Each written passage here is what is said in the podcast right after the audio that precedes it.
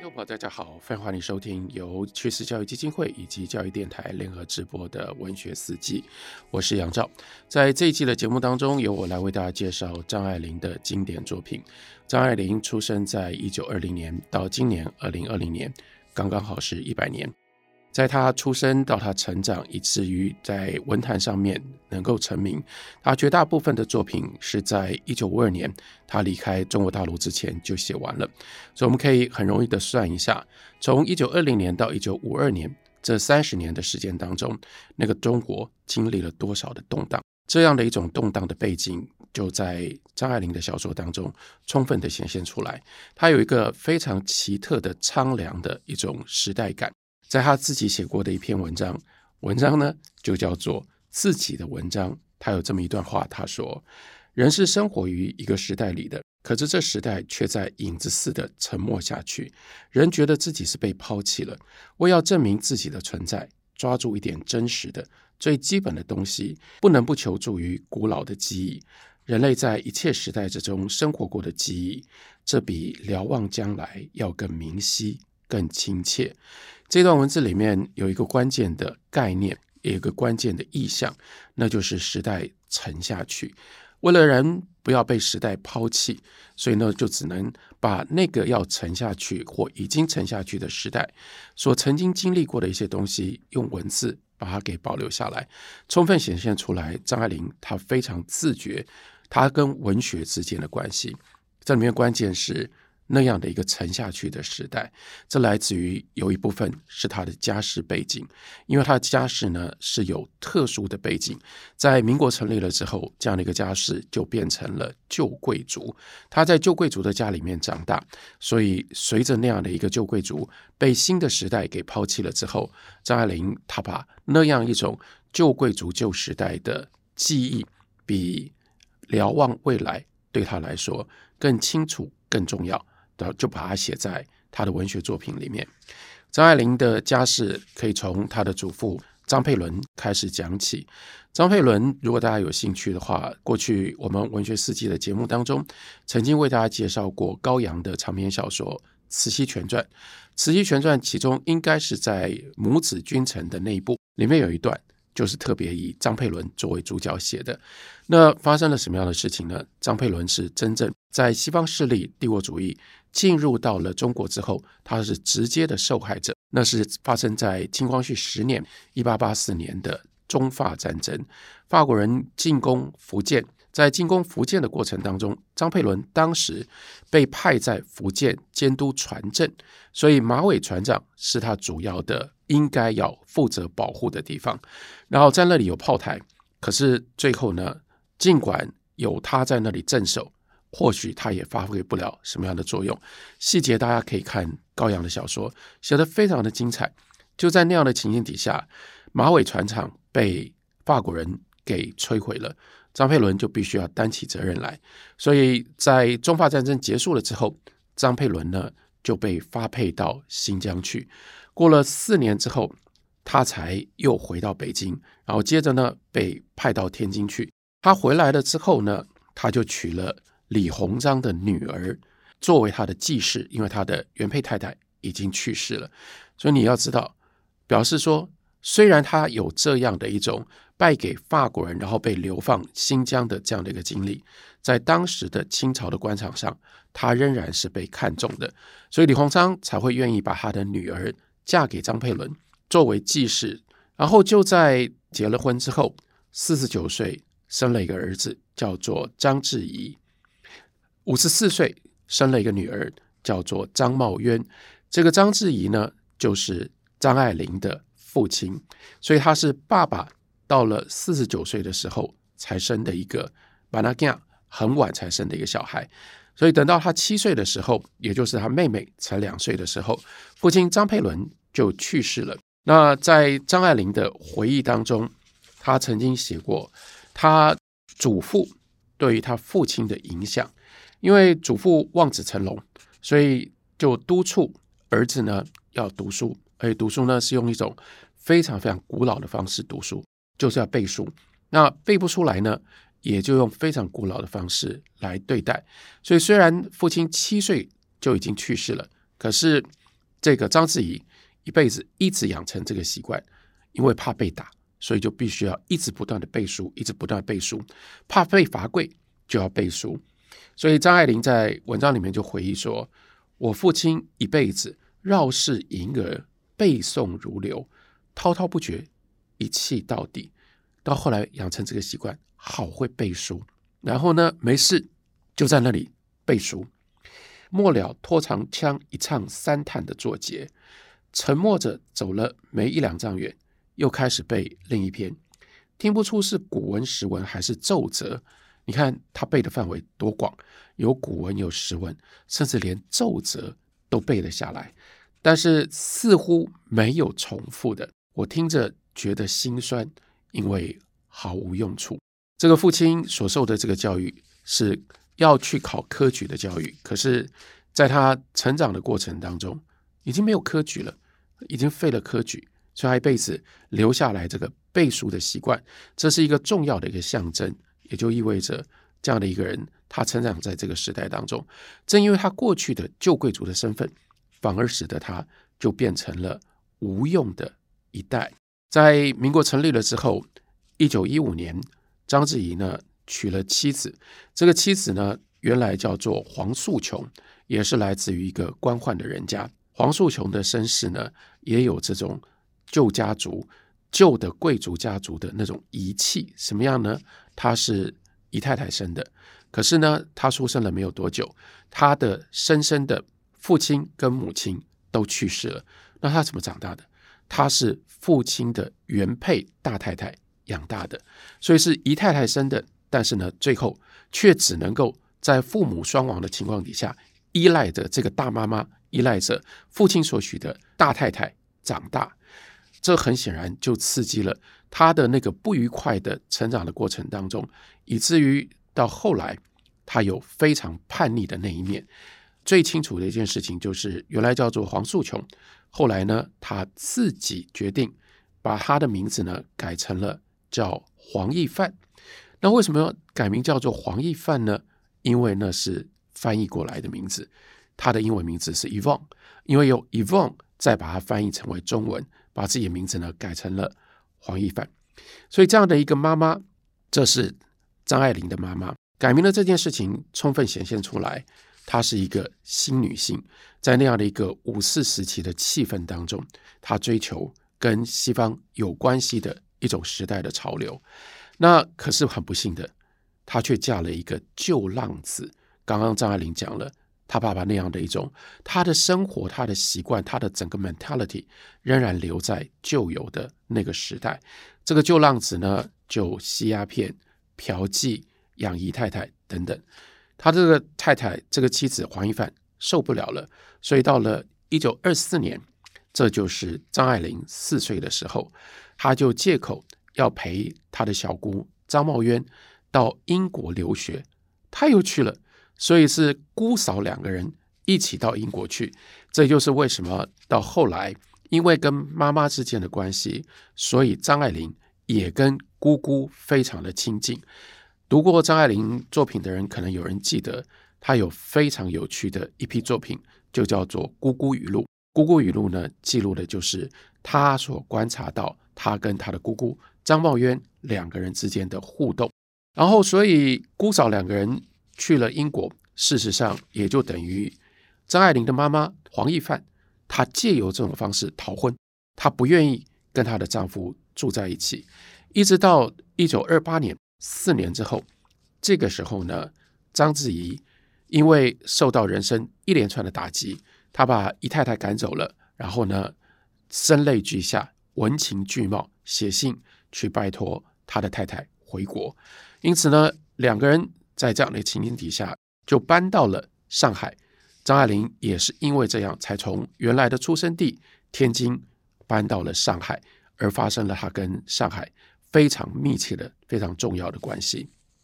他们两个人复合的时候，张爱玲八岁，所以对于八岁之前，对于八岁前后她成长的过程，张爱玲的回忆是。最初的家里没有我母亲这个人，也不感觉到任何的缺陷，因为她很早就不在那里的。有她的时候，我记得每天早上，女佣把我抱到妈妈的床上，是同床，我爬在方格子青颈背上，跟着她不知所云的背唐诗。她才醒过来，总是不甚快乐的，和我玩了许久，方才高兴起来。我开始认字快，就是伏在床边上，每个下午认两个字之后，可以吃两块绿豆糕。这是他对妈妈的记忆，等于是没有记忆当中的一些片段光影。可是对爸爸呢？对爸爸的记忆，他说，另一方面有我父亲的家，那里什么我都看不起。鸦片教我弟弟做汉高祖论的老先生，章回小说，懒洋洋、灰扑扑的活下去，像拜火教的波斯人。我把世界强行分成两半。光明与黑暗，善与恶，神与魔，为什么要这样切呢？最重要就是要凸显，属于我父亲这一边的必定是不好的，所以他是在这样的一个家庭里面长大。长大，他妈妈跟他父亲两个人复合才两年，在他十岁的时候，两个人就离婚了。两个人离婚了之后呢，张爱玲当然就只好留在他爸爸的家里。后来呢，他到了上海圣玛利亚女校去寄宿。不久之后，他的父亲呢就又娶了一个继母，然后就发生了在他的人生当中非常重要的巨大的变化这件事情。在张爱玲高中毕业的时候，算一下，那一年呢是一九三八年，也就是卢沟桥事变发生的第二年，因为卢沟桥事件占领了。北京打进了北京，接下来呢，日本的军阀就在一九二八年的八月那一年的夏天，就发动了对于上海的进攻，这就是八一三事件。八一三事件当时蒋介石为了要挺住中国的民心，他不得不把所有的精英花了十年的时间建立下来的这个最精英的部队派到上海去抵抗，所以在上海那是一段非常激烈的战斗。日军攻击上海闸北，三个月，上海抗战。然后呢，张爱玲呢，因为家靠近苏州河，这个激烈的枪声睡不着，就跑到临时回国的妈妈的公寓去住了两个星期。那可是等到她回家的时候，就跟她的继母发生了严厉的冲突。继母说：“你为什么跑出去？为什么没有让我知道？你离家两天，我不知道你去哪里。”张爱玲眼中根本没有他，所以呢，继母认为张爱玲眼中没有把他放在眼里，所以呢，他就打了张爱玲一巴掌。张爱玲呢，本能的就还手，可是呢，就惹到了他的父亲，父亲就给他一阵毒打。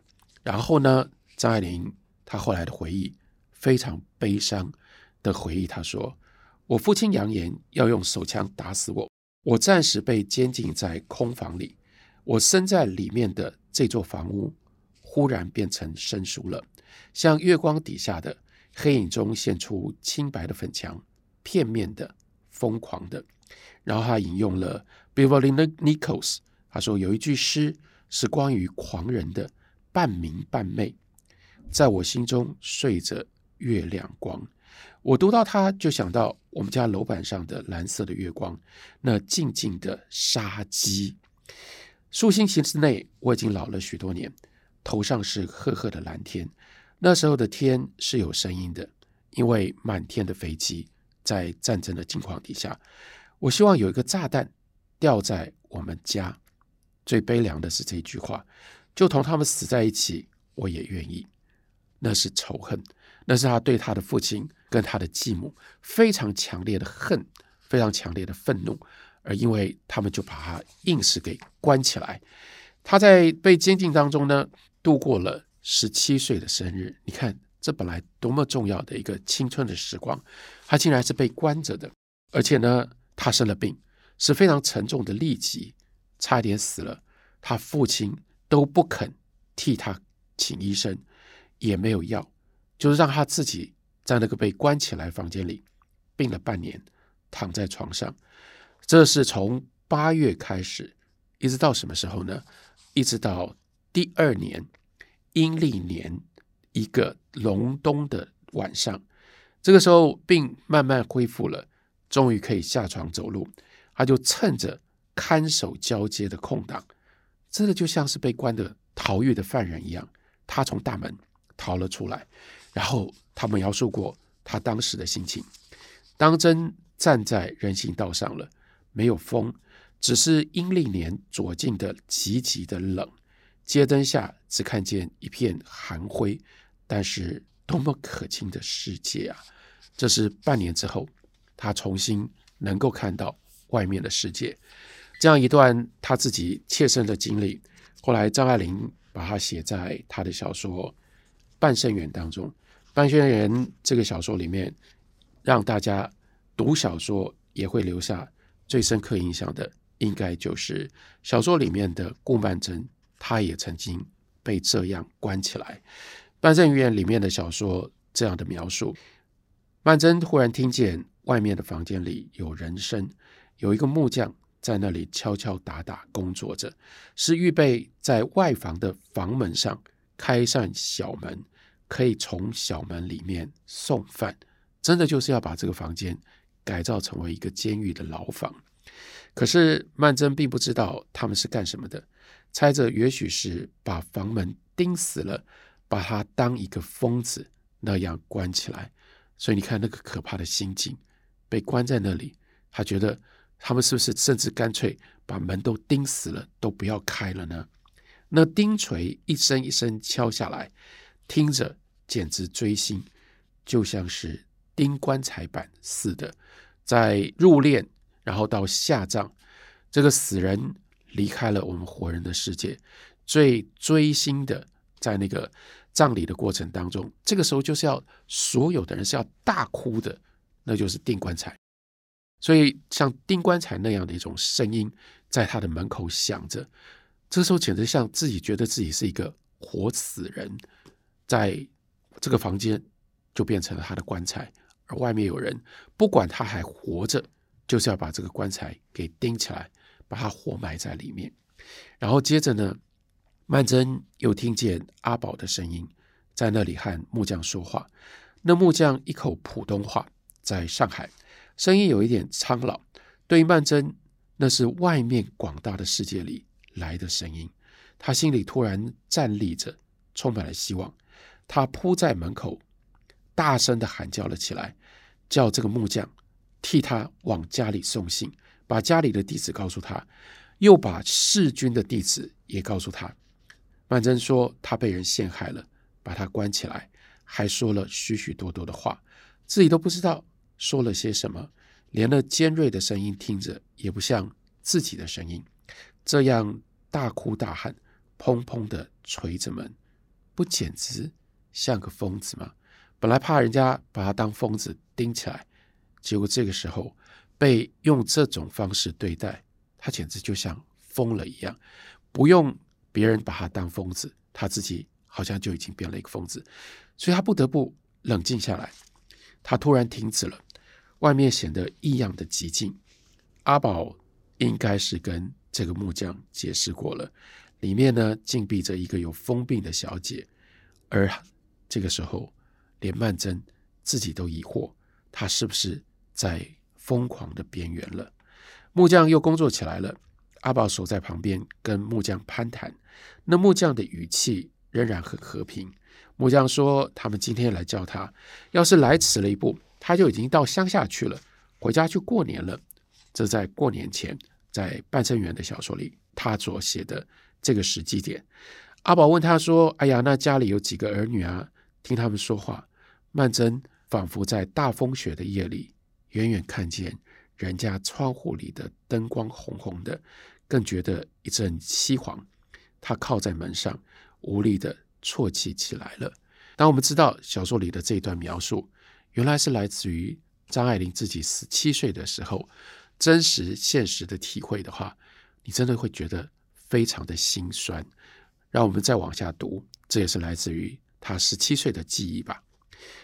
曼桢突然觉得身体实在支持不下，只得踉踉跄跄的回到床上去。刚一躺下，倒是软洋洋的，舒服极了。但是没有一会儿的功夫，就觉得浑身骨节酸痛，这样睡也不合适，那样睡也不合适，只管翻来覆去，鼻管里的呼吸像火烧似的。他自己也知道是感冒症，但没想到这样厉害，浑身的毛孔里都像是分泌出一种黏液，说不出来的难受。天色黑了，房间里一点一点的暗下来，始终也没有开灯，也不知道过了多少时候，方才昏昏的睡去。但是因为手上的伤口痛得火辣辣的，也睡不成。半夜里醒了过来。忽然看见房门底下露出一线灯光，不觉吃了一惊，同时也就听到门上的钥匙“哒”的一响，但是这一响之后却又寂然无声。他本来是时刻戒备着，或衣躺着，连鞋也没有脱，便把被窝一掀坐了起来。可是，一坐起来，觉着天旋地转，差点没栽倒在地下。定睛看的时候，门缝那些灯光没有了。等了许久，也没有一点响动，只听见自己的一颗心轰通轰通跳着。他想着，一定又是祝鸿才。他也不知道哪里来的一股子力气，立刻跑去把灯一开，抢着站在窗口。大约心里有这么一个模糊的意念：真要是没有办法，还可以跳楼。跳楼也要拉着这个祝鸿才一起跳。但是隔了半晌，始终一点动静也没有，紧张着的神经渐渐松弛下来，这才觉得他正站在风口里，西北风呼呼的吹进来，那冷风吹到发烧的身体上，却有一种异样的感觉，又是寒飕飕的，又是热烘烘、干乎乎的，非常难受。